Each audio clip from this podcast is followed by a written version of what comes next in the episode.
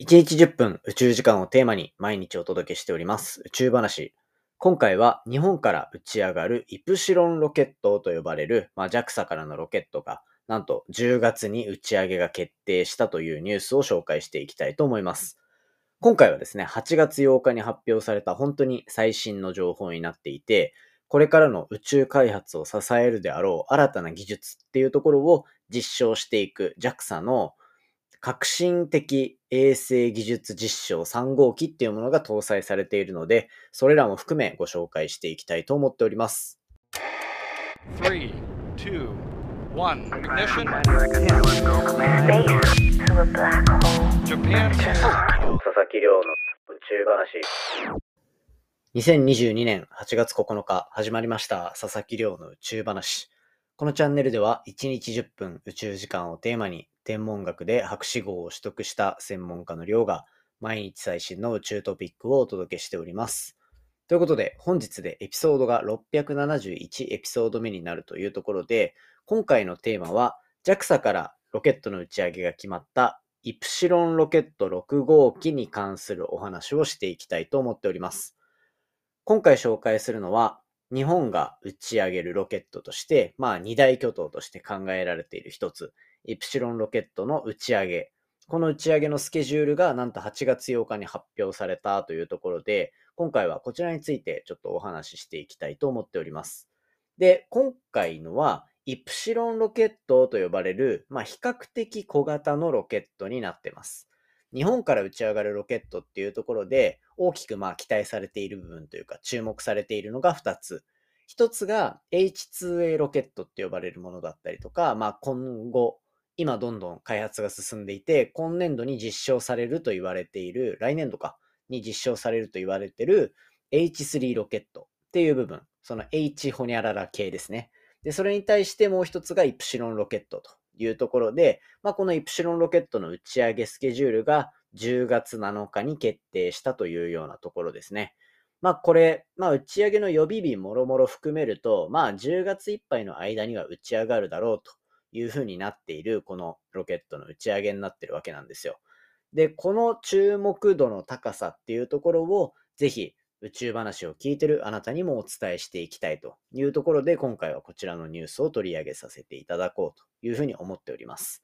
で、このイプシロンロケットっていうところ、多分今まであんまりロケットの話をしてこなかったから、こう、あん、んと、ピンとくる人があんまりいないんじゃないかなと思うんですね。で、イプシロンロケットっていうのは、これ、まあ簡単に言うと今までの宇宙開発への敷居っていうのをどんどん下げていくみたいなところで、日本国内で出せるこうロケットっていうところの価格を下げていく、まあ宇宙への敷居を下げていくっていうところで開発されたコンパクトな打ち上げシステムというふうになっています。で、これ実際にまあ価格的にもこう結構抑えられてる部分があって、例えば H2A ロケットっていうところだったりすると、こう100億円かかるなんていうふうに言われていたりすると。いうようなところがあったり、まあ今後、こう開発が進んでいる H3 ロケットっていうところでも、まあ大体約50億円ぐらいっていうところ、100億円だったり50億円だったりっていうところがあったりする中で、イプシロンロケットの1機あたりの打ち上げっていうところで言うと、大体30億円から40億円ぐらい、まあ40億円近いところの値段が言われていて、まあただ、まあそれだけでも、他のロケットに対しては比較的コンパクトでこう値段がかかりづらいみたいなところが特徴として挙げられているようです。で、これ、まあ僕もロケットっていうのは正直あんまり詳しくないんですよね。っていうのも、まあロケットって何か物を宇宙空間に運んでいく、いわばこう乗り物なわけなんですけど、僕はこう研究の中で人工衛星を飛ばす、まあその飛ばす人工衛星の開発をしていたりだとか、あとは打ち上がった人工衛星だったり、国際宇宙ステーションに着くような望遠鏡みたいな観測機だったりっていうのを使うみたいな方だったので、ちょっと畑が違うんですよね。ただまあそういったところの中でロケットがなければどうにもできないっていうところで、まあサクッとは知ってるけど、やっぱりどんどん注目していきたいなっていうところの一つだったりします。まあそんなイプシロンロケット結構注目度が高くてですね、なんでかっていうと、まあ一つ大きいのは、小型実証衛星3号機と呼ばれるものが搭載されていると。で、これ何かっていうと、簡単に言えば、JAXA がこう支援をして、今後の宇宙開発のこう柱になっていきそうな技術っていうのを各社いろんな宇宙スタートアップだったりとか、でっかい会社だったりとかっていうところにこう開発をさせていって、で、それが実際に一つのこう探査機として打ち上がっていくというようなところで、小型実証衛星3号機というものが打ち上がるっていうのが今回のこのイプシロンロケットの打ち上げの最大の注目ポイントと言ってもいいんじゃないかなというふうに思っています。で、これの中身についてはまあなんかおいおいやっていければいいかなとは思っているんですけど、まあ例えばどんなのがあるかっていうと、まあ NTT だったりとか NEC の宇宙部門、あと三菱電機が入っていたり、あとはアクセルスペースっていうところがあったりしますね。で、これ僕あと注目なのはやっぱりペールブルーかなと思ってます。ペールブルーっていうのは以前、このペールブルーっていう宇宙スタートアップなんですけど、まあ、東大発の宇宙ベンチャーっていうふうに言われてたりして、人工衛星のエンジン、スラスターって呼ばれる、あの、よく宇宙映画でプシュプシュって飛ばしてるあれですね。あれを、まあ、水で代用してあげようっていうようなところで動いてるのがこのペールブルーって会社で、以前、あの、ゲストに出てもらってるんですよ。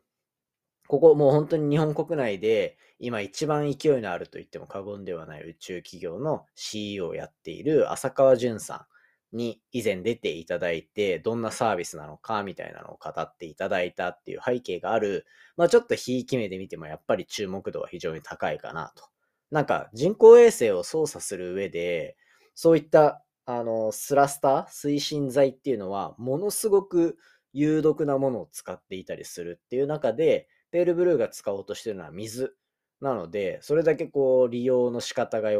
簡単だったりとか、あとはま専門技術が必要ないみたいなところがあったりして、そういった部分でかなり注目度が高いと。で、世界からもかなり注目されているというところで、まあそういったのが実際に今回1個の小型、小型実証衛星3号機っていうところに搭載されるとまあ、このね、革新的技術衛星、革新的衛星技術実証っていうところは、まあ、今後の本当に宇宙ステーション、宇宙ステーションというか、宇宙開発をどんどん助けていくような、そんなのになってくると思うので、皆さんにもね、ぜひこう、どんなものがスタートしていくのかっていうところは、どんどんお知らせしていきたいなというふうに思ってます。あとやっぱちっちゃい小型衛星、超小型衛星みたいなとこが上がったりとかっていうので、結構いろんなのが載ってるんですよ。で、それぞれもいろんな大学だとか会社だとかっていうところが、もうたくさんいろんな夢を乗せて飛ばしていこうとしてるっていうところがあるんで、まあ一個ずつね、こうしっかりと噛み砕いていけるような場を設けられたらいいなとは思ってます。ただまあいろんな面白い宇宙ニュースあるので、そのあたりはちょっとバランス見ながらどっかのタイミングで、ちょっと近いタイミングでね、いろいろできたら面白いんじゃないかなというふうに思ってるので、ぜひ楽しみにしていてください。はい。ということで、今回は8月8日に発表された JAXA のロケット打ち上げ、イプシロンロケットっていうところの打ち上げのスケジュールと、スケジュールが10月の7日で、えっと、まあ、予備日が10月中というところになっているので、ぜひですね、皆さんには注目していただけるような、そんなタイミングになっていったらいいなと思って今回収録させていただきました。ということで、本題はこんな感じにしておいて、ちょっと近況報告していこうかなと思うんですけど、なんか最近結構硬い話が多かったかなと思うんで、マジでプライベートの話をちょっとしようかなと思うんですけど、あの、ダイビングの免許を取りまして、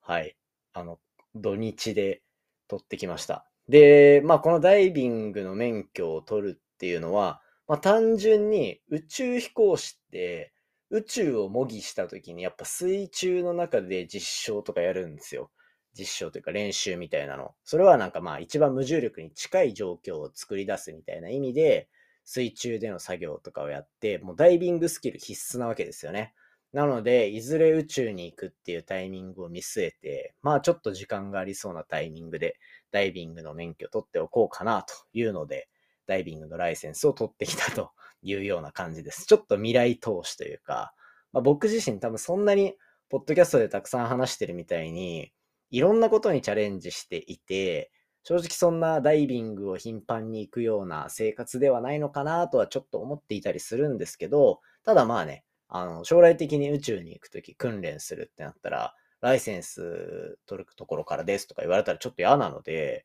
そういった意味で、あと無重力ちょっと体験できるって言われたので、ダイビング行ってきました。っていうのもですね、あの、このポッドキャストに、今月、先月か、3回出てもらった、あの、ヒロいたじゃないですか。森弘和さん。もうあの、スーパーマンで宇宙飛行士、僕の中で宇宙飛行士候補ナンバーワンのヒロが、こう、インストラクターというか、なんか教えてあげるよみたいな感じで言ってくれてたので、まあそれをきっかけだったりとか、まあダイビングの魅力をたくさんこう伝えてくれたっていうところも含めで、あの、取りに行ったっていうのもあったので、なんかまあこうね、最終的に宇宙に行った時に活かせたらめっちゃ面白いなと思って、この放送が何年後かの伝説の回になるかもしれませんと。まあとにかくね、ちょっと先を見据えたのと、単純にやっぱ無重力ってどんな感じなのかな、みたいなのを体験しつつやってきたので、なかなか面白かったですね。海、水中、僕ずっと水泳とかもやっていたりしたので、小学校の時ですけど、え、サーフィンもやってるので、なんかこう、水中に対しては割と抵抗もなくできる分、楽しめたんじゃないかなと思います。なんかいろいろやってみたいなと思うんですけど、とりあえずまあそんなダイビングを取ったよっていうお話でした。っていう、たまにはまあこういうプライベートな話も面白いかなと思うんでしてみたんで、まあこれからもまたいろいろお話ししていけたらと思います。ということで、今回の放送は以上にさせていただきたいと思います。今回の話も面白いなと思ったら、お手元の Spotify アプリでフォロー、そしてフォローボタンの横にあるレビューよろしくお願いいたします。番組の感想や宇宙に関する質問については、Twitter のハッシュタグ宇宙話、または Spotify アプリの Q&A コーナーからじゃんじゃんお寄せいただけたら嬉しいです。それではまた明日お会いしましょう。さようなら。